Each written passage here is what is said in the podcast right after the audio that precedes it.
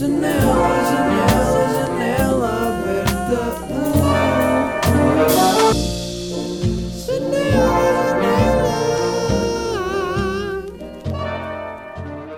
Para onde é que vamos começar? Eu falo muito de psicologia na janela aberta. Já agora posso pedir-te para te apresentares, porque nós nunca nos conhecemos, não é? Uhum, ok. Eh, Espera lá, isto já está a gravar, certo? Já, já, já. já. Ok. Então, sou o Afonso, eu tirei o curso eh, de Psicologia no ISPA, em Lisboa. Eh, por mais inacreditável que seja, eu decidi seguir Psicologia apenas no último ano do secundário, portanto foi uma decisão de urgência e de última hora, porque eu tive desde os meus seis anos a, a, querer ir para Direito. Portanto, Ok. nada a ver, uma coisa com a outra. Yeah. Eh, e de repente, pronto, mudei para Psicologia, porque tive Psicologia B no décimo segundo, gostei imenso e pensei, ok, se calhar é mesmo isto, se calhar não, não tenho eh, jeito nenhum para Direito, portanto, acabei por ir para Psicologia. Tirei Numa no ISPA, de, numa de ajudar outras pessoas ou mais de investigação? Pronto, tu fazes consultas, portanto suponho Opa. que seja. Epá, vou-te ser sincero, existe aquela, aquela questão de eh, todos os psicólogos e psiquiatras são malucos, eh, existe uma, uma, uma, uma parte de verdade nisso, Ok. portanto, opa, posso confessar que sim, que houve uma parte de mim que foi para a psicologia para me compreender, compreender a mim próprio. Ok. E muita gente vai mesmo para a psicologia também muito com esse intuito de se compreender eh, a si próprios. Uhum. Eh, e foi um bocadinho isso que aconteceu, foi no sentido também da conexão com as pessoas, que eu acho super importante, mas também para me compreender a mim próprio. Ok, muito bem. Então e agora, tu tens que idade agora? Eu tenho 31. Ok. E agora, pronto, tens feito consultas, quarentena, também acaba por ser online e assim. Eu queria te perguntar Hum. quais, se notas em padrões, tipo, quais é que são os problemas mais comuns que as pessoas procuram resolver contigo? Seja uma pessoa que já teve muitas consultas ou mesmo pessoas que também é a primeira vez. Uhum. Padrões. epá, é muito ligado à ansiedade.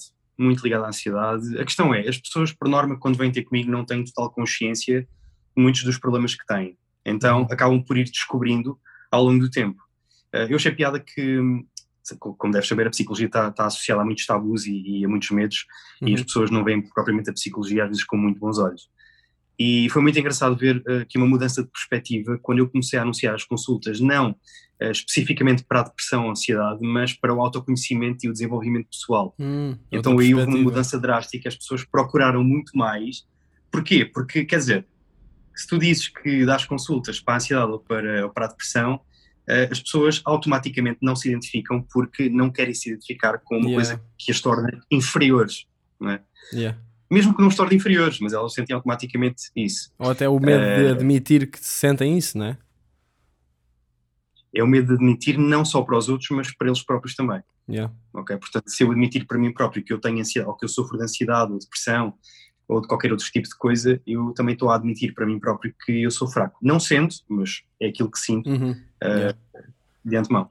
Eu acho que a ansiedade muitas vezes faz. eh, parece que faz-nos sentir que temos um problema e que os outros não têm, não é?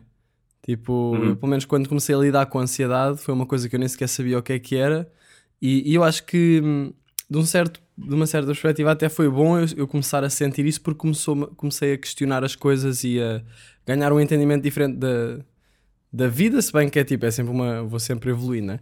Mas ah, muitas vezes, no- mais no início, era muito tabu para mim porque eu também nem sabia o que é que era. Ahm, sentes que há muita gente que, que lida com isto, de, de achar que tem um problema e, e que o mundo está todo bem e eles é que têm uma coisa que é preciso resolver ou assim. Uh, sinto que, uh, essencialmente, que os problemas das pessoas que vêm até mim, quando assumem que têm um problema, quando não têm problema em assumir que têm um problema, uh, por norma, em problemas um bocadinho mais, mais profundos, acham sempre ou têm sempre a crença de que o problema deles é o mais, uh, o pior de todos à, à face da Terra, Uhum. que ninguém os compreende, que são super especiais, eh, o meu sofrimento é o maior, ninguém percebe. Epá, basicamente, isso é uma questão de ego. Um, Pois, também pediste para falar um bocadinho sobre, sobre o ego. sim, sim. Eh, e, ap- apesar do ego ser um bocadinho mal visto, as pessoas pensam: oh, quanto mais ego tem, mais egocêntrico é. Não tem necessariamente a ver com isso. Eh, o ego é a nossa personalidade, a nossa identidade, mas quanto, quanto mais eh, importância damos àquilo que nós somos, a nossa quanto mais identidade, o importância- que, que acreditamos que somos, Sim. não é? Sim, exa- exatamente, o que acreditamos que somos. Uh, quanto mais importância damos a isso, quer dizer, mais de facto mais o ego uh, incha e, portanto, mais, quanto mais importância damos a nós próprios, uh, acabamos por tapar um bocadinho a visão e, menos, e ver menos aquilo que está à nossa volta. E, portanto, o nosso sofrimento não é o maior, não é o único Uhum. e não somos assim tão incompreensíveis quanto isso. Mas é muita postura com que chegam às vezes à consulta. Sim, porque eh, muitas vezes também os problemas é, é isso, dão, dão uma sensação de identidade, não é? Tipo, os meus problemas fazem parte da. Parece que solidificam ali, não é? Uma coisa que é até segura. Sim. Sim, a questão é exatamente essa, é que muitas vezes, uh, tipo, tu chegas ao pé de mim e basicamente tu não tens depressão, tu sentes que tu és a própria depressão em si, como se fosse incurável, como se nunca fosses mudar. Yeah. E também é preciso distinguir, as pessoas precisam distinguir entre aquilo que sentem e aquilo que realmente são. Há, há um tipo de livros e, e de frase que é, é um disparate que é, que é dito a torto e direito, que é publicado em livros e sites e etc., que é tu és aquilo que tu pensas. Pá, Uhum. Se eu pensar que sou um elefante, eu não sou um elefante, não é?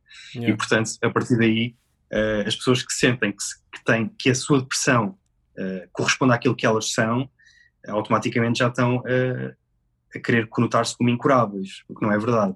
Yeah. Portanto, é preciso distinguir entre aquilo que somos e pensamos e aquilo que uh, realmente, aliás, entre aquilo que pensamos e aquilo que realmente somos. São Uhum. coisas diferentes. Yeah. Yeah, isso agora lembrou-me a questão de que muitas vezes ouves falar de tens de pensar positivo, os pensamentos, não podes ter pensamentos negativos, isso cria uma pressão gigante para quando aparecem pensamentos negativos, né? Tipo, eu, eu sinto que, agora Uhum. já não, não tanto, mas durante muito tempo, hum, quando eu tinha pensamentos negativos e quando comecei a lidar com a ansiedade, comecei à procura de maneiras de os resolver, porque era tipo, tinha um pensamento negativo e ficava logo, ai, como é que eu. Estás a perceber? Tipo, com grande Uhum. escândalo, quando no fundo a melhor maneira de lidar com isso, depois eu vim a perceber e ainda tenho dificuldade, mas a melhor maneira de lidar com isso é só deixar aquilo andar para a frente e fluir e não, e não pegar muito na- no pensamento. Só que ao querer resolver, tipo, eu, Uhum. sinto na, na vida no geral, quando tu queres resolver um problema, tens de pegar no problema e resolver o problema. Com a mente não é bem assim, né? Tipo, é Uhum. um approach um bocadinho É assim, diferente. tudo isso estás a falar está, está relacionado com a positividade tóxica, quer dizer, temos uma sociedade que parece que te inibe de sentir tristeza. Pá, é comum, ah, por exemplo, estás, estás com amigos e estás numa fase mais triste e as pessoas tentam puxar-te ah, para sair à noite, por exemplo, quer dizer, isto numa fase antes do Covid, Uhum. uh, puxar-te para sair à noite, ou para ir ver um filme com os amigos, ou para saíres, ou viajares, ou etc.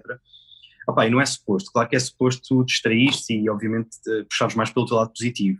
A questão é, quando existe alguma coisa que realmente te faz triste ou ficar triste, tu deves perceber que esse, esse sentimento é válido e portanto tens que o sentir.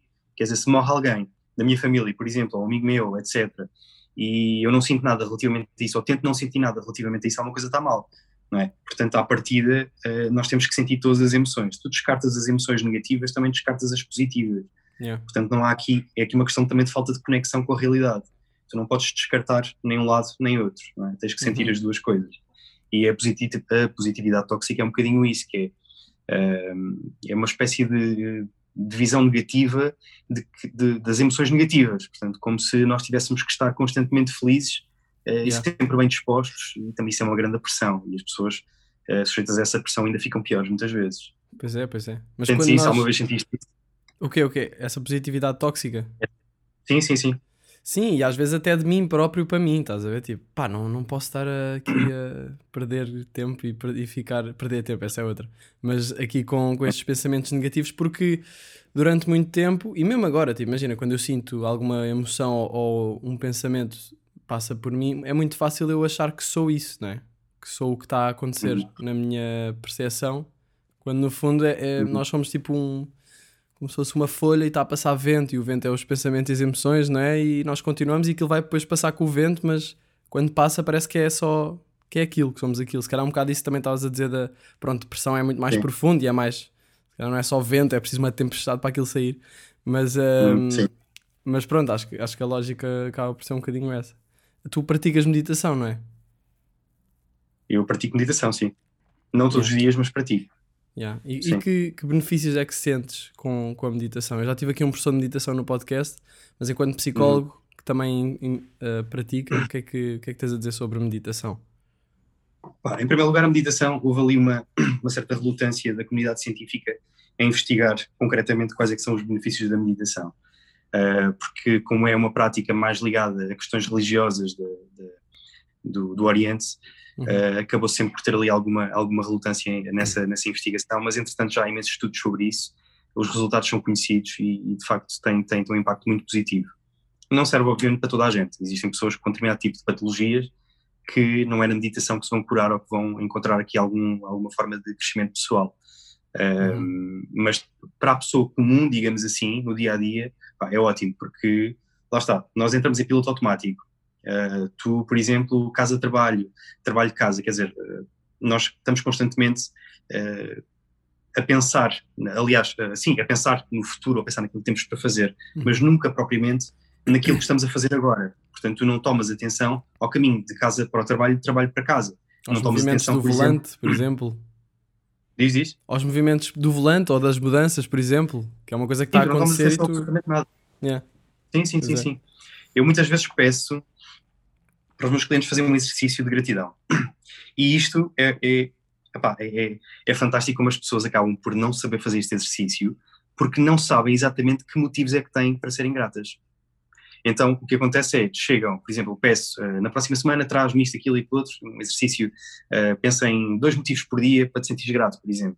Yeah. Eh, e chegam ao pé de mim na, na semana a seguir, ah, epá, tive muita dificuldade em fazer isto, não, epá, ok, tudo bem, se calhar tenho uma casa, tenho comida, tenho família, eh, mas não sabem dizer muito bem o que é pel- as razões pelas quais se sentem gratos.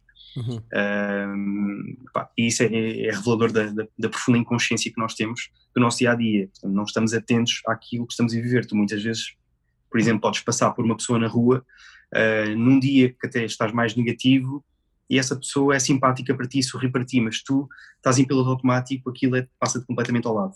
Yeah. Uh, epá, e se estivesses um bocadinho mais atento, aquilo se calhar tinha feito a diferença e tinhas ficado um bocadinho mais bem-humorado. Então a meditação traz muito esta, esta reflexão e esta, o aumentar desta capacidade de consciência. Mas, como é óbvio, há muita gente que encontra resistência na meditação e acaba por não, não conseguir à primeira e muitas vezes desiste. Não é É. fácil. Não é fácil. Claro. E Para o piloto a, automático. estás a confrontar-te com a tua própria. uh, com os pensamentos todos que passam por ti e com isso tudo, não é? Não é Também Uhum. não é fácil, é um bocado assustador ao início. Um, eu às Sim, vezes vou meditar e sinto que estou só 15 minutos sentados a pensar e é tipo, "Ai, não estou a conseguir eh, deixar isso passar, não é? Sim, Engraçado. sim. Um, por acaso, eh, estavas a falar nisso, lembrei-me da questão do, do tempo e de. Quando estamos em piloto automático, acho que muitas vezes tenho sentido isso um bocado nos últimos dias. Que parece que ando sempre a correr atrás do tempo, a correr atrás de tarefas, coisas que é preciso fazer e esqueço-me, bué, do, do lazer e do descanso, que também é preciso. Eu, eu sinto, como eu- o que eu gosto é o, o que eu faço é o que eu gosto, quando tenho tempo livre, faço, continuo, estás a ver? Tipo, sempre. Uhum. Um, seja escrever uma letra de uma música ou estar a fazer qualquer coisa criativa. E, eh, mas isso, pronto, não, não tem de ser só para a criatividade ou para, ou para outra. Oi, deixa de ver agora. Ah, já está. É. Ah, e, e então, então, o que é que eu estava a dizer? Yeah, e isso de esquecermos do lazer pode ser muito eh, preju- eh, prejudicial para a nossa saúde mental, não é? Uhum. Sim, sim. E as pessoas muitas vezes esquecem-se de, de cuidar delas próprias. Ah, epá, o trabalho, o trabalho é até a tal questão da dopamina que também está relacionado com tudo, que é a partir do momento em que tu tens um trabalho que satisfaz determinado tipo de aspectos, ah, pode não satisfazer de uma forma geral, ou seja, não ser o trabalho, o teu trabalho do- dos teus sonhos, mas ah, atinges objetivos que te levam a sentir-te grato por isso. Ah, o que acontece é que há uma produção de dopamina, que é a hormona do, do prazer e do bem-estar, e que Uhum. de certa forma te levam a procurar continuar a fazer aquilo.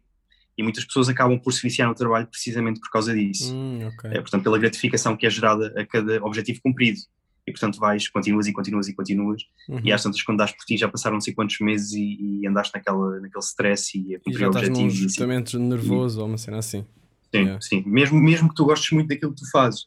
Eu, eu dou-te um exemplo. Eu, eu, por exemplo, até há um mês atrás, eu andava num, eh, numa rotina completamente doentia e estúpida de trabalhar 15, 16 horas por dia. Uhum.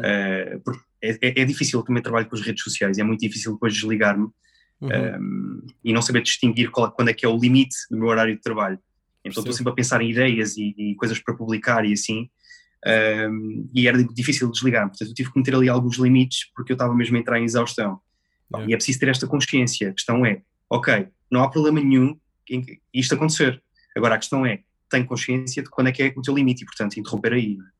é? Yeah. Uh, tu que é tipo, um importante. horário, imagina, a partir de X horas já não faço nada de trabalho.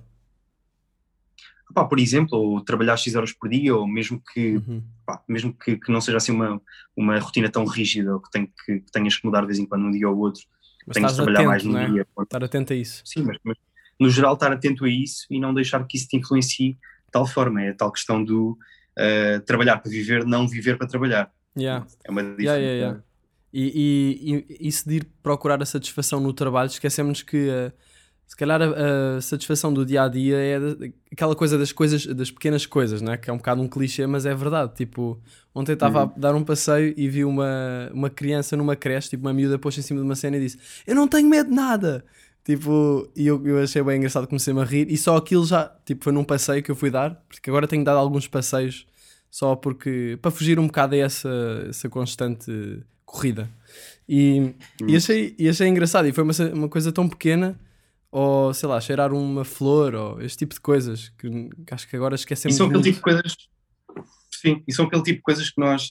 É pá, por exemplo, tens um, um grande amigo que chega ao pé de ti e diz: é pá, tu devias começar a aproveitar mais os pequenos pormenores e cheirar uma flor, por exemplo. Epá, uma pessoa tem tendência a rir-se e achar aquilo estúpido. Yeah. Mas a verdade é que estás sozinho no quarto, começas a pensar nisto e começas a pensar no, no quão tu ignoras determinado tipo de pormenores que se calhar até te faziam bem. Ah, opá, isso é um facto. Nós, nós de facto, tem- temos, temos muita tendência a ignorar esse tipo de, de pequenos pormenores.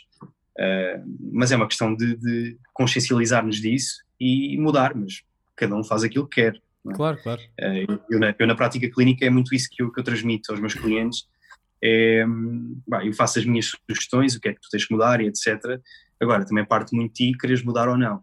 E há pessoas Claro. que encontram alguma relutância em querer de facto consciencializar-se ou, ou mudar esse tipo de, de coisas. Eh, sei lá, por exemplo, pessoas que ligam demasiado à carreira e que não estão nem aí viradas para começar a meditar eh, ou, a, sei lá, ou a dizer as coisas que sentem pela, pela família ou pelos amigos. Uh, há pessoas que de facto não estão viradas para aí. É, é preciso dar um clique, é preciso se calhar chegares a determinada altura da tua vida, uh, perdeste alguém que te era muito importante e, aí começas a valorizar. Yeah. Era preferível que não chegasse a esse ponto, mas Claro, muitas claro, vezes claro. é preciso chegar a esse ponto. Muitas vezes há, há esses cliques de autoconsciência, não é? Tipo, em que acontece Sim. alguma coisa que te obriga a olhar à, à volta. Tu sentes que tiveste Uhum. algum, alguma altura na tua vida que aconteceu isso assim? Tipo, quer seja, Sim. sei lá, eu, eu- para mim foi muito. Cheguei a um ponto de cansaço e aí comecei a experienciar ansiedade e aí, pronto, isso despoltou todo um ler, todo um en- entender, tipo, o funcionamento Uhum. da mente. Também me interessa muito por psicologia. E tu, tu sentes que tiveste algum momento destes? Sinto, sinto. E, e foi basicamente um momento clichê que eu acho que algumas pessoas tiveram, que é o ano 2020. Eh, o ano 2020 Ok. foi aqui um bocadinho de contraste, que é ou foi um ano muito mau para muita gente, ou foi um ano muito bom para algumas pessoas. E eu insiro no, no caso da- das pessoas que tiveram um bom ano 2020. Yeah. Pá, claro que houve, houve momentos menos bons, eh, houve o stress, a ansiedade, sim, houve eh, o isolamento social, houve todo, todo tipo de aspectos negativos que as outras pessoas passaram, eu também passei. A questão aqui é, tu tens uma coisa que podes mudar e uma coisa que não podes mudar. E muita gente prefere dar importância às coisas que não podem mudar porque acreditam que não conseguem ser felizes com aquilo que têm neste momento, ok? Uhum. Ou não acreditam que conseguem ser felizes com aquilo que perderam, sem aquilo que perderam, aliás Ok. e portanto acabam por ficar numa, numa situação muito de lamúria e muito de queixa, que estão obviamente no direito disso. Uh, eu próprio também tive momentos uh, de queixa e que estava farto, especialmente neste segundo confinamento, Uhum. mas, a é questão é, produtivo, se tens não é? uma coisa que... Sim, exato. Uh, e não só, acho, acho que também este segundo confinamento foi muito a questão do isolamento social, ter provocado aqui alguma apatia da parte das pessoas, alguma também falta de assunto entre amigos. Eu notei muito isso, não só comigo, também os, os meus clientes também me dizem muito isso, que há uma, uma espécie de desinteresse em falar com as pessoas, porque isto já se prolonga há tanto tempo e Ah, as pessoas já ok. estão tão isoladas estão perdendo o assunto. Estou a perceber. Um, Até é estranho. tipo, até, até pode ser um bocado estranho, né? Não sei se já sentiste isso. Pronto, agora quando desconfinar um bocado, encontras alguém, Uhum. e já me aconteceu, começa a falar com um amigo e é tipo, Ih, como é que isto se faz? Não é? opa, não há assunto, a questão é essa. Não há propriamente Não há novidades experiências, não contar. é? Yeah. Sim, não há experiências, é isso. Tens algumas experiências dentro de casa, mas só fores Sim. contar do novo filme que viste ou do novo podcast que gravaste, porque não há assim Yeah, grandes yeah. coisas para contar. Claro. Pois é. Pá, mas pronto, no geral, 2020 foi, foi uma mudança para mim, porque eu dava consultas presenciais, Uhum. passei a dar consultas online eh, não dava muitas consultas presenciais, porque eu vivo numa terra pequena também, não és tinha onde? uma grande aderência. Eu sou de Romeior, distrito de Santarém. Ok. Ganda E depois pão. comecei com as. Tem bom pão. O quê? Tem bom Tem pão. bom pão, é conhecido. É conhecido pelo bom pão, sim. Eh, pá, depois comecei a dar as consultas online e isto, pronto, começou, começou a andar. Portanto, para mim foi um ano de produtividade e de mudança. Mesmo a nível pessoal. Portanto, aquele clique Ok. que estavas a perguntar e que estavas a falar, deu-me em 2020. Sim. Ok, fixe. Muito bem. Olha, ainda bem. Uh, queria te perguntar aqui sobre, sobre o sono. Uh, uh, como é que o sono influencia a nossa saúde mental e. hum, yeah, acho, que- acho que pode ser só isso. Como é que o sono influencia a nossa saúde mental?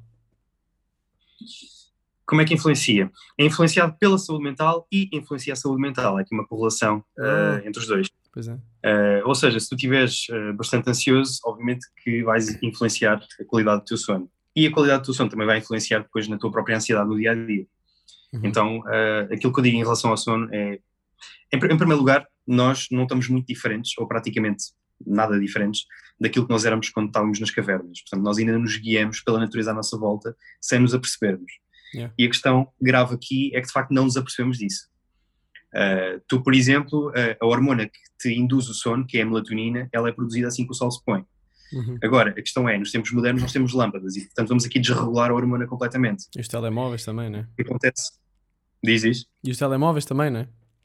E os telemóveis, os telemóveis, as lâmpadas, a televisão, o computador, etc. Yeah, yeah. Um, aquilo que acontece basicamente é que ao deitar-te, por exemplo, à meia-noite ou uma da manhã e acabaste de mexer no telemóvel, tens estado a noite toda no telemóvel ou a ver uma série ou com lâmpadas ligadas, candeeiros ligados, o que acontece é que vais diminuir a produção de melatonina e, portanto, vais deitar ainda tens a produção de cortisol, que é a hormona do stress, que te acorda de manhã, Hum, ok? Ainda vai estar em alta e, portanto, vai, ter, vai haver aqui um, di- digamos que vai estar com, com o nível hormonal como se estivesses durante o dia e, portanto, vais ter mais dificuldade em adormecer. ok. Eh, ou podes ter, podes ter insónios, podes acordar à meia da noite, podes ter o sono completamente desregulado por causa disso. Agora, de facto, se tiveres o sono desregulado, dormires mal, no dia a seguir tens muito menos energia, isto também causa ansiedade, tens menos capacidade de atenção, isto obviamente também causa mais ansiedade, menos capacidade de retenção de memória, Eh, portanto, tudo isto acaba por influenciar o, o dia, o dia seguinte, obviamente. E o dia seguinte, se tiveres tido um dia menos bom, mais estressante, também vais ter alguma dificuldade depois em desligar-te quando fores dormir.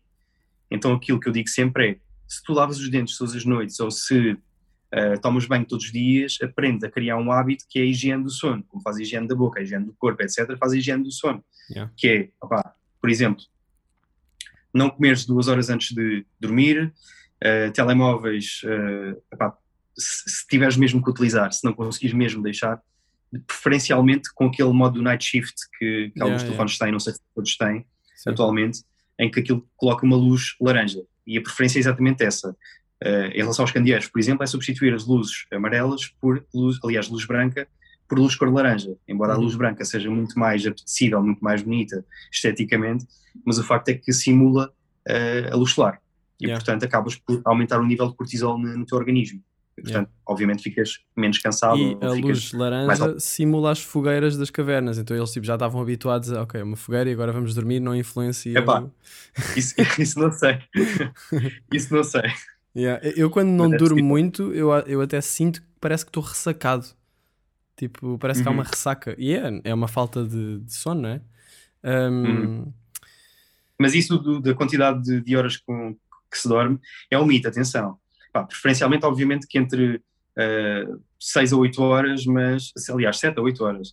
6 é um bocadinho, é pouco, mas isso também depende de pessoa para pessoa, de organismo para organismo, ok? Uhum. Portanto, há pessoas que ficam muito bem com 5 horas de sono. A questão é a Pois. qualidade e não a quantidade do sono. Claro. Uma, uma boa forma que eu arranjei, pelo menos, para, para, para conseguir dormir bem é ler, porque ler eh, entretém, mas ao mesmo tempo não tem. Eu fico com sono só de estar a ler. Tenho amigos que não Uhum. conseguem ler porque ficam logo com sono.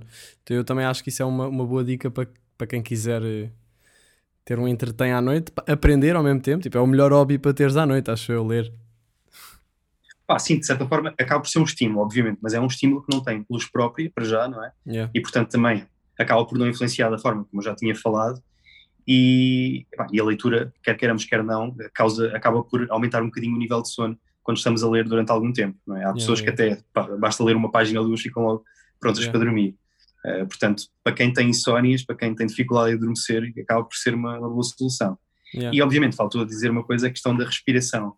A respiração, basicamente, tudo começa e tudo acaba na respiração. Pá, é a única coisa que se mantém contigo desde o início da tua vida até ao final da tua vida.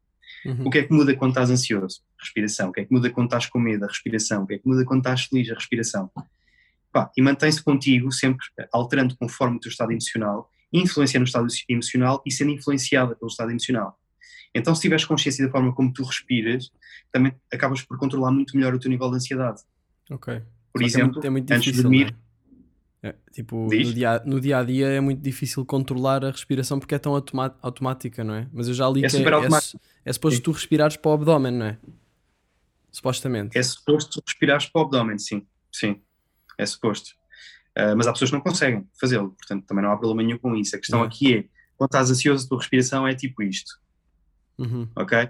Numa respiração normal, respiras profundamente e mais lentamente, Yeah. ok? O que acontece é que com a respiração mais curta e mais rápida, o que acontece é que levas um maior nível de oxigênio ao cérebro e isso pode provocar muitas vezes algumas tonturas, algum cansaço. Que e muitas vezes há assim, pessoas pequenino? Fazer Sim, respirações sim, curtas? E muito rapidamente. E muito rapidamente, sim. Uh, isto também aumenta o nível de ansiedade. E o que acontece é que muitas vezes há, há pessoas que desenvolvem a perturbação de pânico também porque começam a estar atentos aos sinais do corpo, resultado da ansiedade. Hum, Então a, a perturbação de pânico não é só senão a tua má interpretação dos sinais que fizeste do teu corpo. Tu começas a sentir tonturas, uh, começas a sentir uma dor no peito, por exemplo, dificuldade em respirar, começas a pensar que vais morrer, vais ter um AVC ou etc. E não é nada disso que está a passar.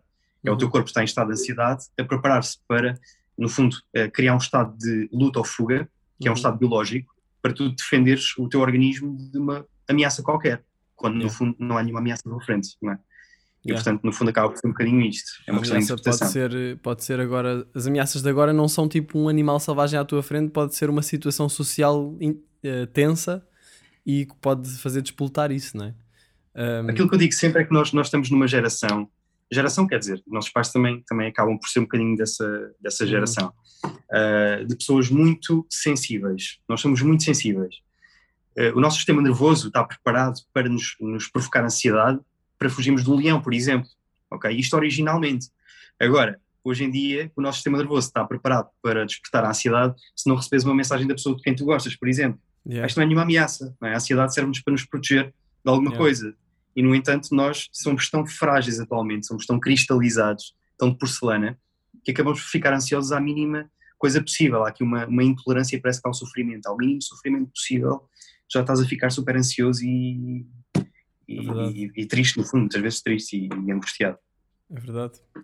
Pá, e, agora lembrei-me de, de ataques de ansiedade e assim, tipo, tu já lidaste com, com isso? Com ataques de ansiedade? Meus? Ah, pois já, tu, tens, tu podes lidar com os teus ou com os das outras pessoas. Pode ser, a pergunta Pois, pode ser geral. Teus ou de outras pessoas, já.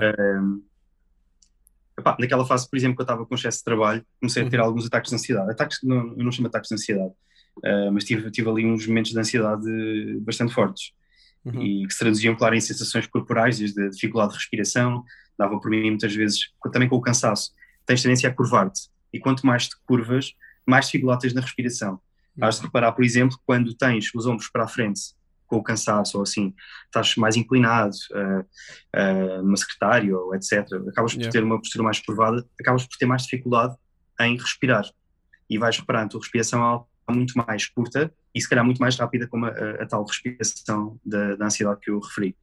E portanto aí é colocar as costas para trás, os ombros eh, caídos normalmente, postura correta, como os PTs nos ginásios dizem que deve ser a tua postura, portanto a postura Yeah. mais direita possível, eh, direita mas descontraída. Eh, e respirar normalmente, profundamente e lentamente, e isso acaba por melhorar a ansiedade. Mas é preciso, lá está, lembrar-te disto, é preciso consci- consciencializar-te de que Claro. estás a respirar de forma errada e de que estás ansioso. Muitas vezes, quando estamos em piloto automático, nem temos, nem temos consciência disso. Claro. E só Mas sim, pronto, já, já, já lidei com isso. Yeah. E só queres fugir do, das sensações e, e querer fugir delas intensificas, não é? Querer fugir delas e intensifi- intensificas, sim. Yeah. Sim, é a mesma coisa que os pensamentos. Uh, há muita gente que me pergunta como é que eu elimino os meus pensamentos ou como é que eu controlo. É mais como é que eu controlo os meus pensamentos. Pois. Nunca existe a palavra como é, que- como é que eu uh, aprendo a gerir os meus pensamentos. Não. É como é que eu controlo. As pessoas têm esta necessidade de controle de tudo. Yeah, E yeah. os pensamentos não se controlam. Bem, eu dou sempre este exemplo. Uh, por exemplo, fechas os olhos e pensas num elefante cor-de-rosa às bolas amarelas muito gordo. Pá, e as pessoas automaticamente, como é uma imagem estúpida, pensam naquilo e aquilo fica cravado na mente. Yeah. E a seguir eu peço, agora deixa de pensar no elefante cor-de-rosa às bolas amarelas. E as pessoas não conseguem. Yeah. Portanto, tentam deixar de pensar, mas não conseguem. Yeah. Porquê? Se tu estás a ordenar ao teu cérebro que ele precisa deixar de pensar numa coisa, ele precisa de saber em que é que vai deixar de pensar. E ao tentar perceber isto, já está a pensar. Portanto, não dá para controlar pensamentos, dá para gerir pensamentos. Yeah. Um, Ou os professores de meditação, ou reagir, sim. Yeah. Uh, os professores de meditação dizem muito que podemos comparar os pensamentos com, por exemplo, há dois exemplos, que é o dos carros na estrada ou o das folhas a cair na árvore, Uhum. Em que tu, cada pensamento é uma folha que está a cair de uma árvore, pá, e tu não, não tens que agarrar, simplesmente deixas eles virem e caírem. E o exemplo dos, dos carros é, tu, por exemplo, numa autoestrada, tu não vais atrás dos carros para os mandar parar, não é? Estão sempre carros a passar Yeah, yeah. constantemente nas duas faixas e não vais atrás deles. Os pensamentos é a mesma coisa, deixa passar. Eles vão e vêm. Não é preciso estar aqui a criar uma grande importância relativamente aos nossos pensamentos, porque eles não são a realidade. Pois é, Uma coisa é uma coisa, outra coisa é outra coisa. pois é, pois é. E se, um, há uma aplicação que é Headspace, não sei se conheces, que tem essas. Conheço. Yeah, eles têm, eles têm Conheço. muito. Eles fazem umas ilustrações fixes dessas. Uhum. uh, desses conceitos tipo dos Aliás, carros e assim. Eles, eles, têm, eles têm um documentário na Netflix, da, da, a própria aplicação tem um documentário na Netflix sobre isso, Yeah. sobre a, a meditação. Está muito fixe. Ainda não está. vi tudo. Ainda não vi tudo porque aquilo tem práticas, então eu pratico, mas depois já sei que se for ver é para eu não vi meditar. nada. Eu só vi mesmo a introdução para ver como é que aquilo era, não vi mais nada. Yeah. Não, mas está fixe. Eles têm grandes uh, ilustrações que, que simplificam tudo. Uh, ok, deixa-me ver aqui. Pronto, fala-se muito que a ansiedade é, é a, doen- a doença do século, não é?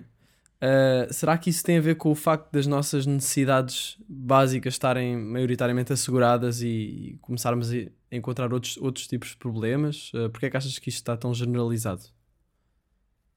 Também é por causa disso, sim. É muito por causa disso. Eu acho também é por causa da tal, da tal questão da intolerância ao sofrimento. Portanto, neste momento temos tanta coisa que, hum, pá, basicamente, por exemplo, as novas gerações, eh, as nossas, quer dizer, a minha geração, a tua geração, estas novas gerações acabam por estar muito mais mimadas relativamente às gerações dos nossos pais. Uhum. Nossos pais passaram por um bocadinho mais dificuldades do que aquilo que nós passámos, não é? Ahm, portanto, basicamente, nós tivemos tudo aquilo que poderíamos ter acesso, ou a maior parte de nós. E os nossos pais não é bem assim. Eu acho que isto, de certa forma, também cria aqui a, a tal intolerância ao sofrimento. Portanto, ao mínimo sofrimento possível, tu ah, já consegues ir comprar algo que tu precisas. Isto, Yeah. isto não te deixa passar pela, pela dor de não teres algo, não é? E, portanto, é um bocadinho como, lá está, somos uma geração muito mimada. Nesse sentido, eu acho que a ansiedade também surge aqui como eh, associada a esta, esta, esta espécie de intolerância.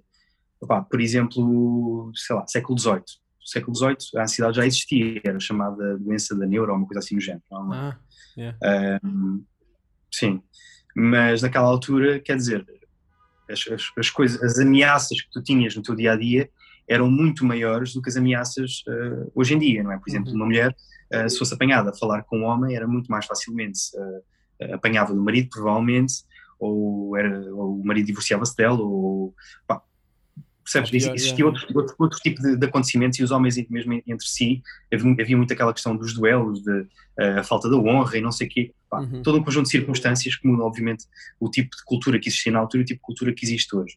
O facto é que existiam muito mais ameaças antigamente do que hoje. Eh, e a, a cidade surgia muito mais relacionada com esse tipo de ameaças à nossa integridade física e psicológica.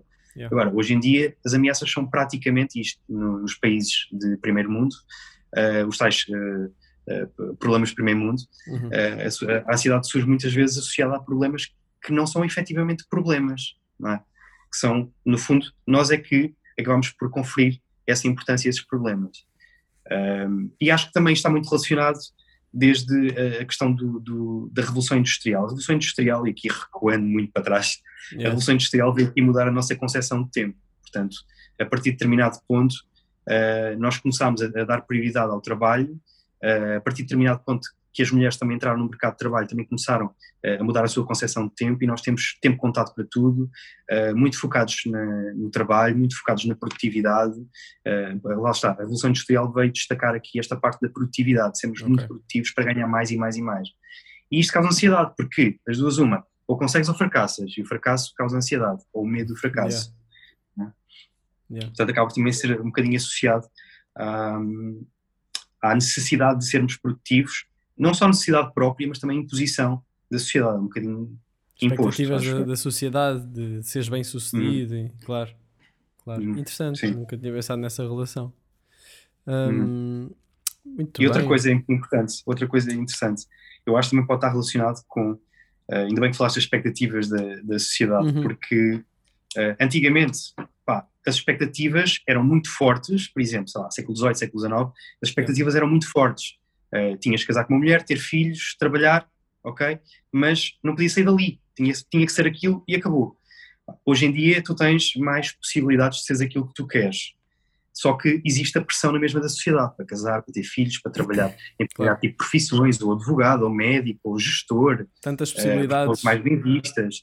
Exatamente. Agora aqui a questão é que se, se antigamente não tinhas fuga possível, não havia este conflito. Portanto, também não, não, não havia forma da ansiedade surgir.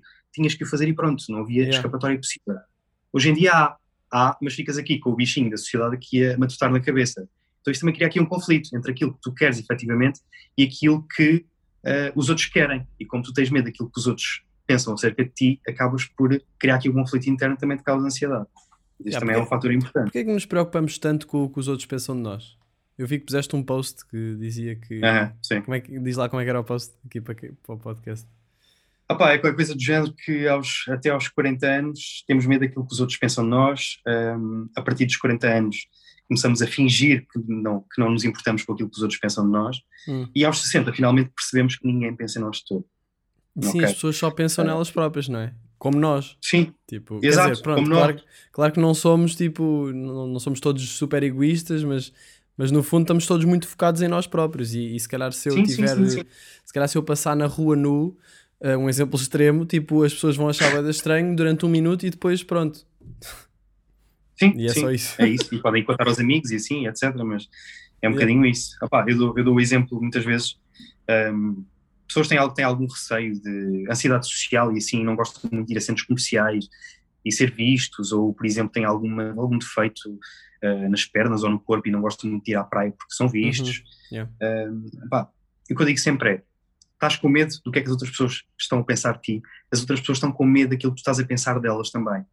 E aquilo que acontece muitas vezes é, como elas têm medo daquilo que os outros pensam delas, vão pegar nos defeitos dos outros para não pensar nos defeitos delas. E portanto também acaba sempre por ser uma questão de ego. É sempre uma Yeah. questão de ego. Não é? Yeah, Portanto, yeah, quer dizer, estamos aqui com medo do que é que os outros pensam, tendo em conta que os outros também têm medo daquilo que nós pensamos acerca deles. Pá, isto é ridículo, é circular, é vicioso, é completamente limitador. Somos muito burros nesse aspecto. Pois é, e muito depois se burros. pensares que um dia vais morrer é tipo, que estupidez, o que é que eu, que é que eu estou a fazer, não é? Eu, eu acho que É, sim, é isso. saberes que vais morrer até é uma, uma ferramenta fixe para te lembrares de dar importância às coisas certas. O Steve Jobs é que dizia isto. Eu lembro-me que vi esta Uhum. frase e fiquei, ah, realmente, se vamos morrer um dia, então há mil problemas que deixam de ser problemas. Opá, eu, fiz, eu fiz um curso de autoconhecimento aqui há uns meses, foi em dezembro, de um professor de yoga brasileiro que é o Carlos Guaranha, que é pá, espetacular mesmo. Ele, além de ser professor de yoga, também é filósofo. E ele fez um curso de autoconhecimento espetacular, em que o primeiro dia eram sete dias. E o primeiro dia era, eh, ele basicamente eh, deu-te uma tarefa no primeiro dia para tu, tu refletir sobre a morte e planeares o teu dia como se fosse o teu último dia de vida. Portanto, eh, todo aquele dia seria o teu último dia de vida. E depois ele diz assim: Ah, eh, mas vocês se calhar vão, vão querer deixar de trabalhar, vão querer deixar de fazer algumas coisas porque é o vosso último dia. Pá, não. Quer dizer, tudo bem que é o vosso último dia, mas ou são pessoas responsáveis ou não são. E isto também serve aqui um bocadinho como autoconhecimento para tu perceber se realmente tinhas tendência a ser responsável, a ser boa pessoa ou não, ou ser egoísta, não é? Yeah. Por ser o teu último dia. E então a reflexão era um bocadinho esta, e depois chegávamos ao final do dia, ele fazia um direto com o Insta privado dele e refletíamos sobre eh, o que é que, que é que é que nós tínhamos sentido durante o nosso último dia de vida e literalmente olhar para as pessoas com um olhar de despedida. No final do exercício, no final do dia, tínhamos que nos deitar na cama e simular o nosso funeral com os olhos fechados e fazer uma meditação enquanto imaginávamos, por exemplo, como se estivéssemos no caixão e imaginar a reação das pessoas à nossa volta. Epá, isto é muito forte. Isso é um bocado pesado. Mas- É pesado, é, é pesado. Mas ele diz uma coisa tão lógica, que é, nós sabemos todos que vamos morrer, mas isto, este saber, é um saber meio inconsciente. No dia a dia não pensamos nisto. Nós vivemos Yeah. o nosso dia como se fôssemos viver para sempre. O que é que isto faz? Adias coisas que tens que fazer, adias coisas que tens que dizer, adias relações que já podiam ter, ter sido consumadas, uh, adias conexões que já podiam estar mais fortalecidas e mesmo uh, objetivos que tu tens de vida e etc Uhum. porque lá está, vives um bocadinho numa ilusão de que a tua vida vai durar, não, não digo para sempre, mas que a morte está muito longe e, portanto, ainda tens muito tempo para, para fazer aquilo que tu queres. Uhum. Pá, e isto faz-te adiar a tua vida, literalmente. Yeah. Não? É, é literalmente morrer em vida, portanto, não é desejável. E a reflexão, essa reflexão foi brutal, porque é verdade, nós estamos constantemente a adiar tudo. Eu não sei se já, se alguma vez sentiste isso na pele, de adiar as coisas que tu realmente ach- achas que era bom para ti eh, e que acabas por fazer muito mais tarde, quando devias ter feito se calhar mais cedo. Sim, sim, sim, sim. Eu, eu sinto que, que não, não me acontece muito porque também quando sinto, por exemplo, imagino uma situação de uma, uma situação que me está a causar atenção, eu, eu a minha maneira de lidar com a atenção é resolvê-la, a, a- a situação. Que, portanto, tenho, até sinto que tenho alguma facilidade nisso, mas há muitas coisas que, claro, que, que eu, e depois isso também me deixa a pensar, tipo, a quantidade de coisas que eu podia fazer, a quantidade de possibilidades de coisas que se calhar eu nem sei que estou a adiar, como tu disseste. Uhum, Mas, sim, verdade. mas yeah, é, é estranho porque nó- nós até há uns umas gerações atrás não pensávamos nestas coisas, não é? Era o que estavas a dizer. Sim, verdade. Sim, Portanto, somos, os- somos assim os pioneiros de crises existenciais, quer dizer, não somos pioneiros, mas de ansiedade no cotidiano e isso tudo, acho que somos um bocado, não é? Lá está, a eh, doença do século XXI. Yeah. Como é que achas que vai estar o mundo daqui a 100 anos? Em, dois, em, em, em 2121. Não faço ideia, mas também te digo que a busca pela psicologia está a crescer consideravelmente isso é ótimo. Portanto, também boas perspectivas. No- na altura do confinamento, se tu fores à- às pesquisas do Google e assim, há uma página mesmo concretamente para as pesquisas mais feitas e o, o número de pesquisas que é feita consoante cada palavra. E se fores lá procurar consulta online, psicologia online, terapia online, etc., eh, ansiedade, depressão, esses termos subiram consideravelmente durante Claro. o, tanto o primeiro como o segundo confinamento. Claro, claro. Portanto, eu acho que também há aqui um vencer de tabus relacionados com, com a psicologia. Claro, as pessoas também começaram a passar mais tempo sozinhas. Também era fixe falarmos disso, sobre solidão. Que tínhamos aqui falado de. Tinhas dito que havia medo da solidão e por isso as pessoas fugiam da realidade, não era? Era uma- Que nós tínhamos falado das fugas à realidade. Tipo redes Sim, sociais, sim. relações amorosas e, por exemplo, álcool e drogas. Porque que sentes que, que isto está relacionado com o medo da solidão? Eu acho que nós rodeamos de um vício por estímulos. Nós estamos constantemente viciados em estímulos. Visuais, auditivos, é de papá. Qual é a quantidade de pessoas que passa um dia inteiro sem ouvir música? Se calhar, provavelmente poucas. é? Nós Uhum. estamos constantemente viciados em estímulos de qualquer tipo.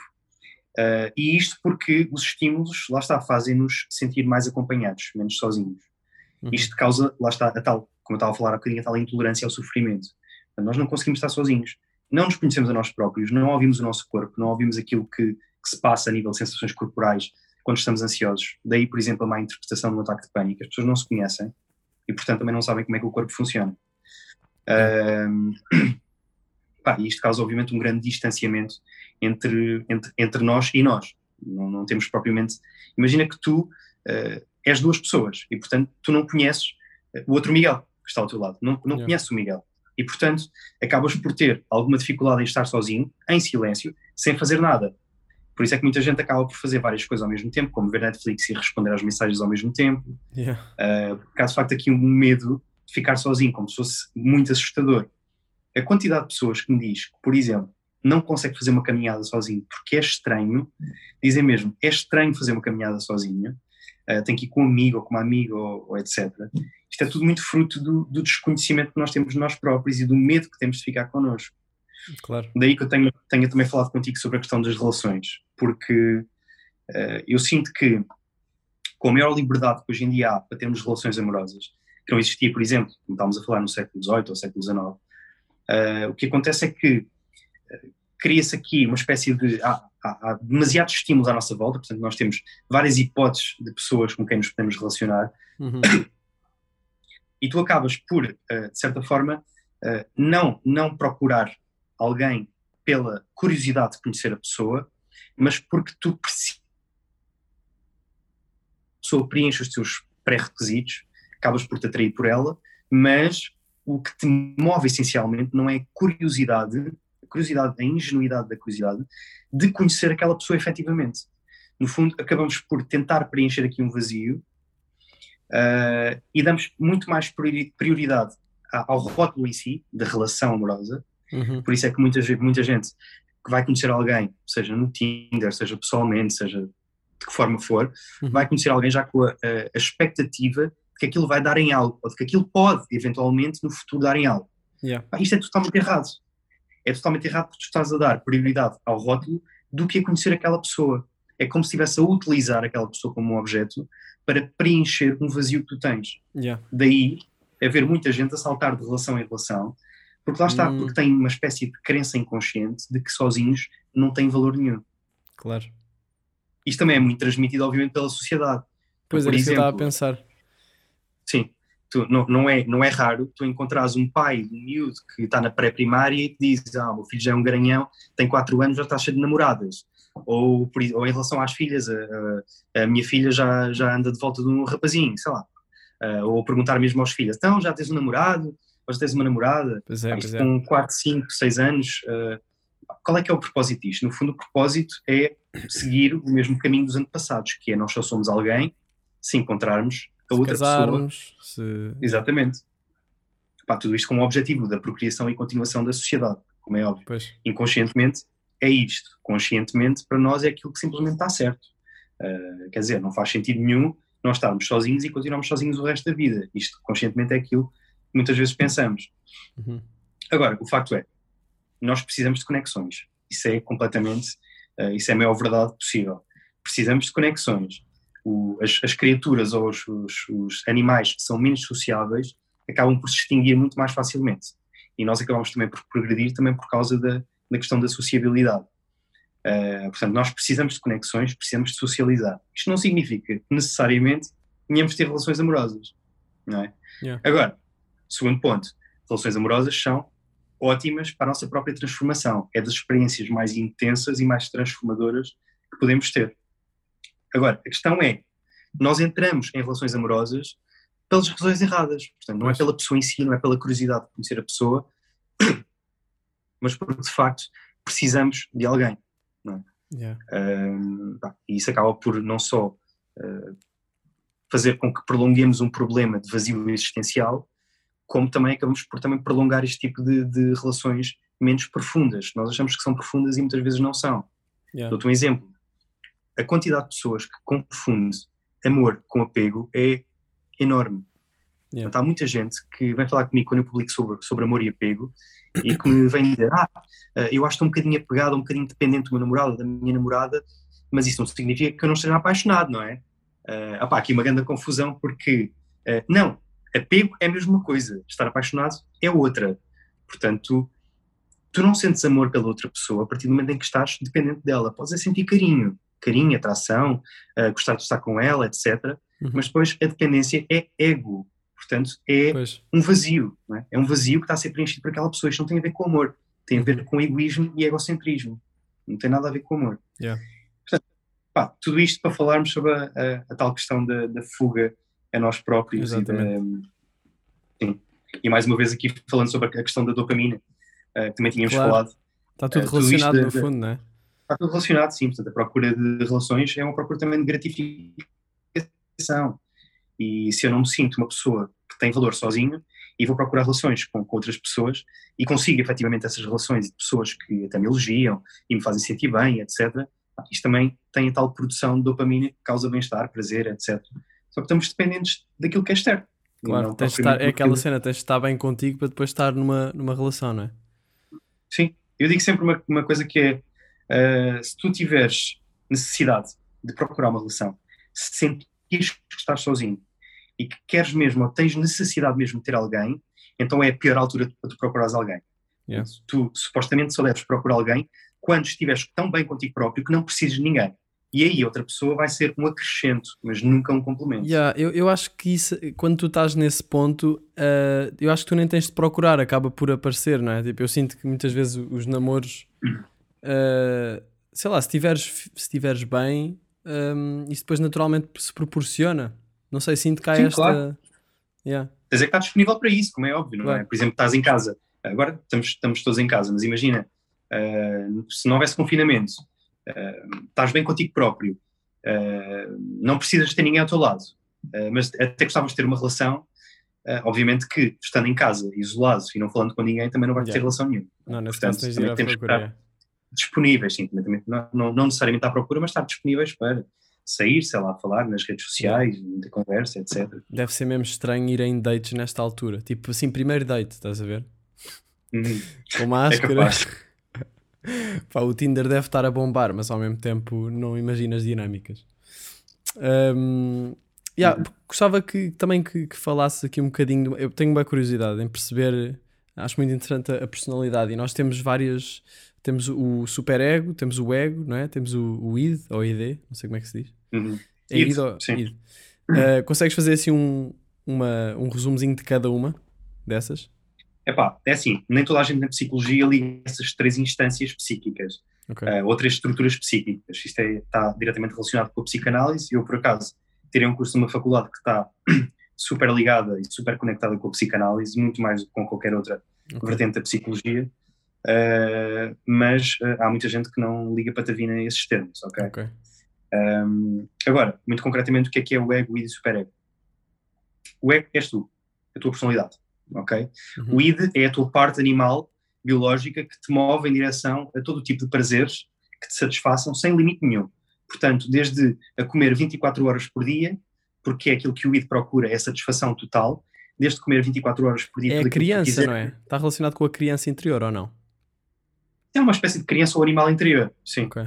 Irracional. É a nossa parte completamente irracional Uhum. Uh, vamos chamar-lhe o, o diabinho, como nos desenhos animados tens o diabo e tens o anjo, o Yeah. id é, é, o, é o diabinho. Ok. Uh, portanto, faz-te procurar toda a satisfação de necessidades possível. Depois tens o super ego, que é construído através da interação com os teus pais, com a sociedade, com os mais velhos, que é, uh, lá está, é a parte, a vozinha interior, a voz da culpabilização, a voz da moral, dos o bons costumes, comum. etc. Um bocado aquela... comum, sim. Yeah. Ok. Sim. E, portanto, estas duas estruturas entram aqui em conflito muitas vezes, porque é entre aquilo que tu queres e aquilo que os outros querem, é? Yeah. ou aquilo que os outros acham que é correto. Um, o ego entra aqui como és tu, mas é um- a tua parte inconsciente, Yeah. que lida aqui com o conflito entre um e outro, e, portanto, defende-se disso, uh, muitas vezes criando diversos tipos de, uh, de sintomas. Uh, por exemplo, existe um mecanismo de defesa do ego que é a projeção, em que tu estás num dia muito a mal e chegas ao pé dos teus amigos e olhas para um amigo teu e, de repente tens uma sensação de que aquela pessoa não está muito bem. Tu estás aí a projetar um estado interior teu naquela pessoa, Hum, ok? ok. Isto é um mecanismo de defesa do ego, porque ah, lá está, como é um sentimento mais intolerável à tua consciência, tu não queres lidar com aquilo, portanto é muito mais fácil tu projetares no outro e achares que o outro é que, é, é que está nesse estado Uhum. e, e não prestares tanta atenção a ti. No fundo é basicamente isto que, que acontece Ok. Entre, entre estas Fala-se três muito desse. Há muito essa, esse espelho, não é? Quando tu. Já li em algum sítio, quando reparas em defeitos nas outras pessoas, é porque provavelmente também tens um bocado disso. Isso é Uhum. verdade? Sim, sim, é verdade. Ah, há um exercício interessante que é tu pensares, imagina, ah, agora estás aí com os teus amigos e estás em silêncio e começas a reparar nos teus amigos e começas a pensar assim: o que é que será que estas pessoas pensam de mim? Isto diz muito mais acerca de ti do que diz acerca daquelas pessoas. Aquilo Uhum. que tu achas que os teus amigos pensam acerca de ti. Por exemplo, ahm, imagina sou uma pessoa super eh, tímida, super. eh, tenho muita dificuldade em falar com as pessoas e, portanto, obviamente sou muito inseguro eh, e tenho aqui algumas inseguranças ou medos de que as outras pessoas também saibam que eu sou assim. Portanto, tento disfarçar isto, mas tenho algum receio que descubram. Eh, aquilo que muitas vezes eu, eu olho nos meus amigos à, à minha volta, sendo eu esta pessoa, não é? Yeah. Ahm, posso pensar que, por exemplo, aquele amigo ou aquela amiga ah, pensa que ah, eu sou uma pessoa burra, ok? Eu, eu penso que aquela pessoa acha que eu sou uma pessoa burra. isto não significa que eu seja uma pessoa burra ou que aquela pessoa pense que eu sou. O que isto significa é que eu tenho medo que as pessoas achem isso de mim e, portanto, descubro Yeah. em mim a tal questão da insegurança relativamente a mim próprio, não é? Uh, portanto, é sempre, é sempre importante termos este tipo de reflexões para sabermos exatamente quem é que nós somos. É tal cortar com o piloto automático. Claro, faz todo sentido. Eh, Tu disseste que o, o ego, que, que és tu, que sou eu. Sim. mas, ou, ou seja, nós não somos só o ego, ou somos? Tipo, temos o ego, há, Nós não somos, não somos só o ego. Temos mais. O que é que, o que, é que há no, no eu? Pronto, isto é uma pergunta que não sei se dá para responder, mas o que é que há no Tens eu para além do ego? o id e o superego. O id e o superego também são tu, de certa forma. Pois, é, é. Ou seja, nós somos um bocado o, o acordo entre eles. O ego é como se fosse um mediador, assim, não? É, é basicamente isso, sim. Ok. Tu és uma junção dentro daquilo que são os teus impulsos naturais e aquilo que são também as normas que tu vais apreendendo ao longo da tua vida, obviamente. E depois toda Yeah. a, a parte da, da, da, construção da personalidade, da essência. Há uma coisa importante acerca da personalidade que as pessoas não sabem, desconhecem, eh, porque convém-nos a nós próprios ter uma noção do que é que nós somos. Ou seja, tu olhas ao espelho, sabes quem é que és, sabes que é o Miguel, sabes que tens este comportamento, sabes que tens esta característica, ehm, e portanto nós precisamos disso. É uma, uma espécie de chão, não é? Que nos diz realmente quem é que nós somos, de onde é que viemos, para onde é que vamos. A questão é, isto não é tão literal assim. Ou seja, aquilo que tu és, efetivamente, não és, estás a ser. Porque nós somos um conjunto de hábitos ou comportamentos em repetição, e portanto, se mudares determinado tipo de hábitos, também mudas, mudas a tua identidade e a tua Claro. personalidade. Uhum. Não sei se já ouviste falar, por exemplo, nós somos o conjunto do- das cinco pessoas com quem mais nos damos, os- do- dos cinco livros que, que mais lemos ou dos cinco séries que mais vemos. Todo o conjunto à nossa volta muda a nossa personalidade. Imagina que agora ahm, pá, vives aí, ah, dás com as pessoas com, com quem tu te dás, lês os livros que lês e vês os filmes que vês e gravas as coisas que gravas e de repente toda a tua vida muda e tu, sei lá, mudas por exemplo para eh, uma ponta oposta do mundo, vais para a Nova Zelândia ou vais para uma ilha do Pacífico, por exemplo, eh, que não tem internet, mudas e não tens os livros, os livros que costumas normalmente ler, tens outro tipo de livros, começas a estudar com outro tipo de pessoas, a tua identidade muda completamente. Pois. Aquele Miguel que tu conhecias já não é, ou seja, nós temos uma pequenina parte que é a nossa essência, sim. Uh, mas tens, efetivamente, a grande parte de ti são cascas de cebola que se retiram e, e que podem crescer outras depois. Portanto, Ok. não, não somos literalmente a mesma coisa. A questão Yeah, nisto é, como tu não notas o teu próprio envelhecimento, como tu também não notas o envelhecimento dos outros à tua volta com quem te dás diariamente, a não ser que uh, vejas uma pessoa 10 anos depois ou 20 anos depois e realmente notas diferenças no envelhecimento, uh, também não dás pela, pela mudança de características na tua personalidade. Por isso é que também acabamos por ter uma perspectiva um bocadinho diferente disto. Achamos que somos uma coisa muito mais estável e muito mais duradoura. Yeah, não yeah. somos. Claro. Pronto, yeah, eu estava a pensar nisso. É, é essa essência, tipo, se calhar mesmo no outro lado do mundo, uma pessoa iria continuar a ter certas atitudes que, que estão na sua essência. Tipo, se for mais. Lá, se uma pessoa for mais eh, dada a seguir as regras, ou se for mais dada à honestidade, ou, ou à mente. Estás a perceber? Tipo. Ou Sim, seja, sim, isso, sim, aí é- isso aí será a essência, mais, não? Pá, sim, mas, mas, é, quer dizer, nós não temos a, a completa noção do que é que poderá ser a essência em si.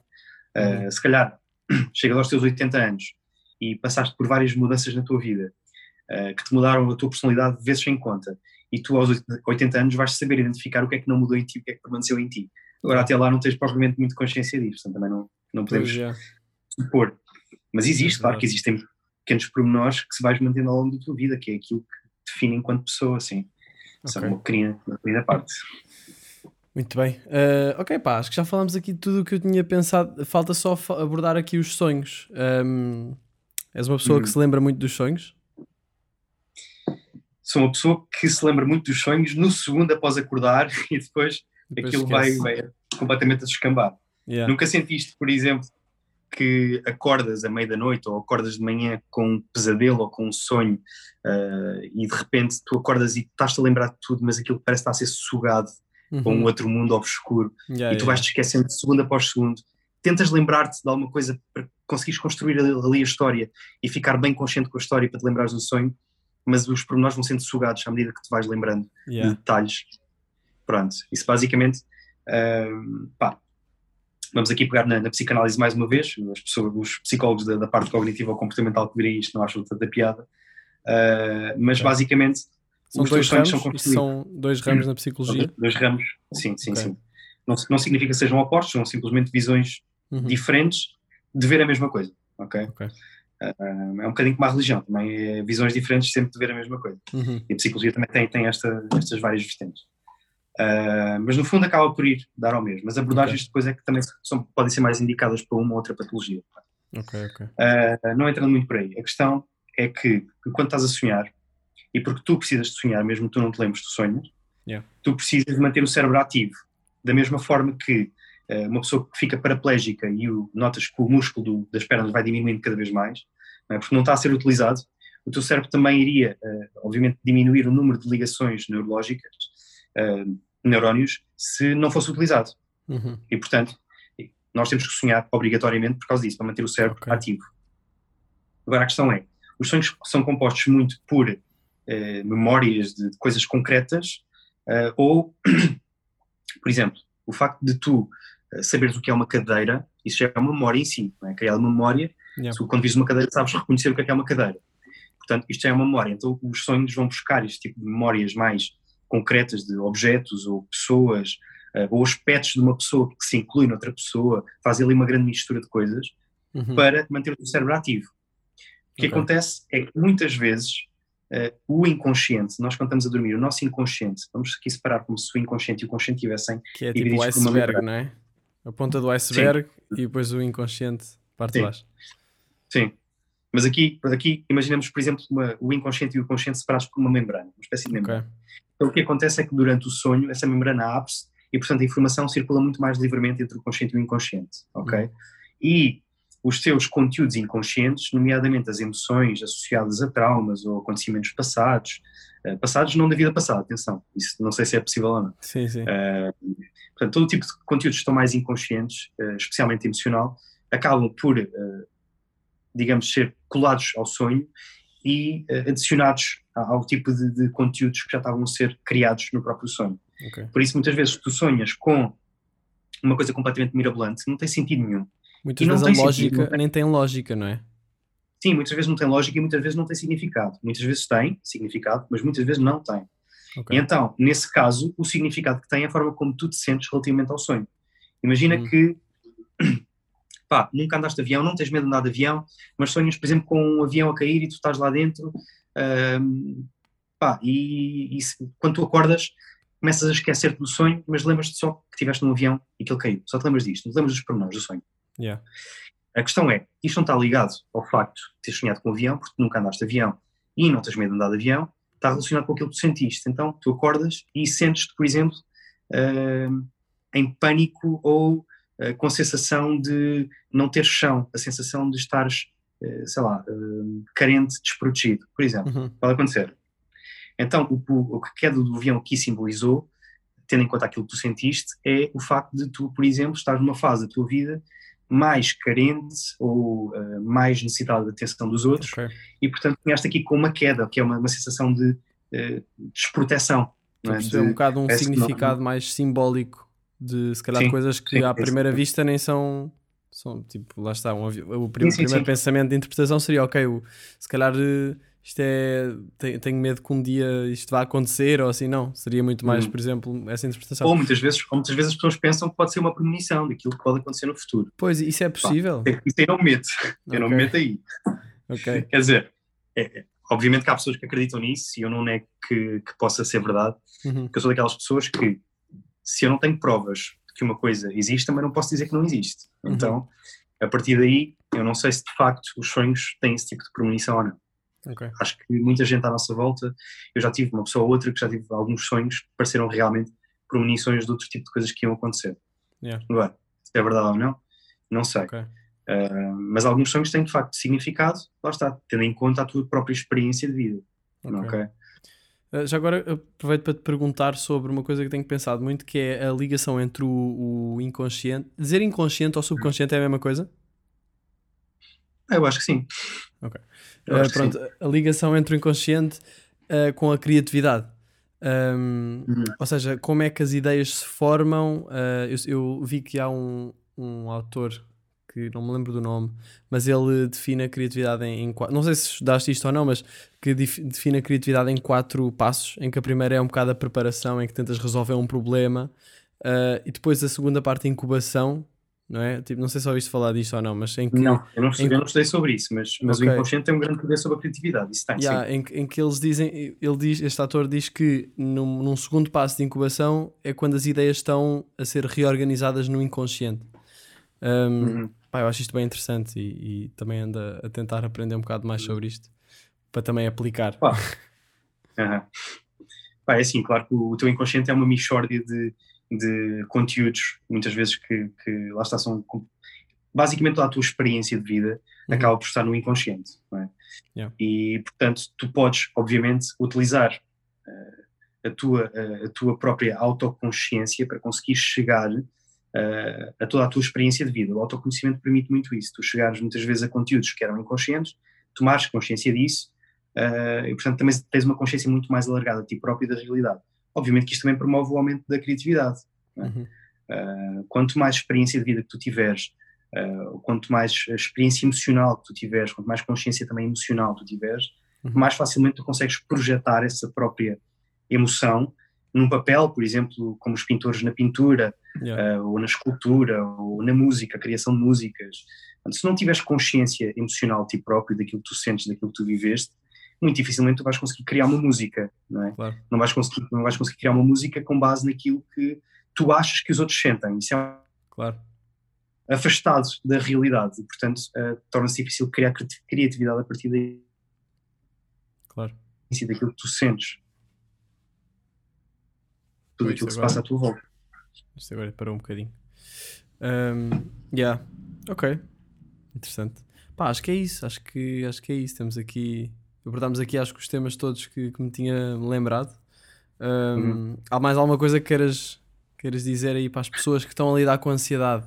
Que acho que é o mais o foco mais, mais importante agora para muita gente. É resolver Hum, isso, é- quase.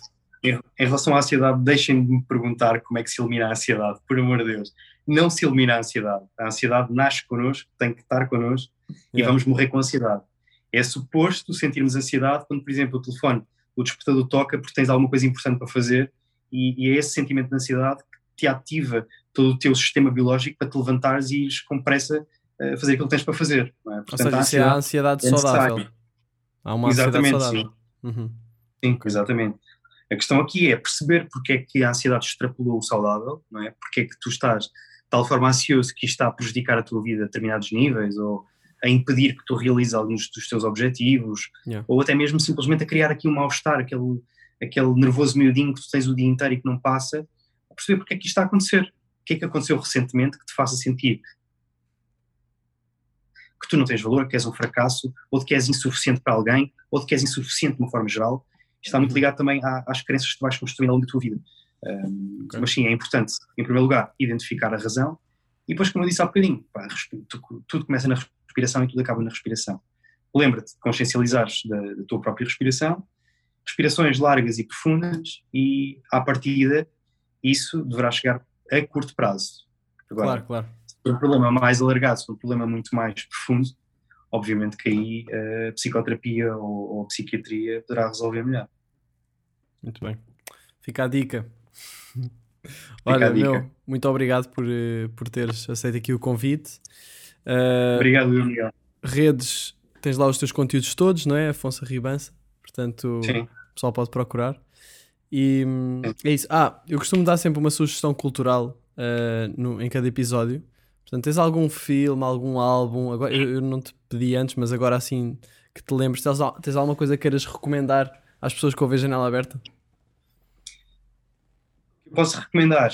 Opa, neste momento estou-me a lembrar de dois livros que eu penso como um monge do Jay Shetty, eh, que é sempre recomendado. Toda a gente recomenda isto da minha área, mas o livro é espetacular mesmo. E o outro é uh, O Lugar Feliz, acho que é um lugar feliz que se chama, Sofia Batalha. Ok. Eh, acho que é muito bom também. Muito Sim. bem. Pronto. Então é aí, fica aí a, recomendação cultural. Eu vou recomendar. Eu vou ver aqui um álbum qualquer que tenha andado a ouvir. Ah, Pá, yeah, não sei. Não pensei na. Olha, posso, posso recomendar o, o álbum da, da Gisela João, Nua. Tem aqui grandes sons. O Senhor Extraterrestre. Não sei se já ouviste esse som. Não, não ouvi. nem, nem, sei se é Novo dela. dela? Não, se Não, não novo é, não é novo. É, é de. É de quando? Deixa-me ver. É de 2016, ok. Não, mas tem aqui uma Ok. música que se chama O Senhor Extraterrestre, que acho muito interessante também. Vai ouvir, é engraçado. Mas eu acho que era da Amália. conheço álbum. Yeah, Ok, fica a sugestão. muito Obrigado. bem. E obrigado pelo convite. Obrigadão, meu. Olha, vamos falando então. Obrigado. Tchau, tchau. Já. Janela, janela,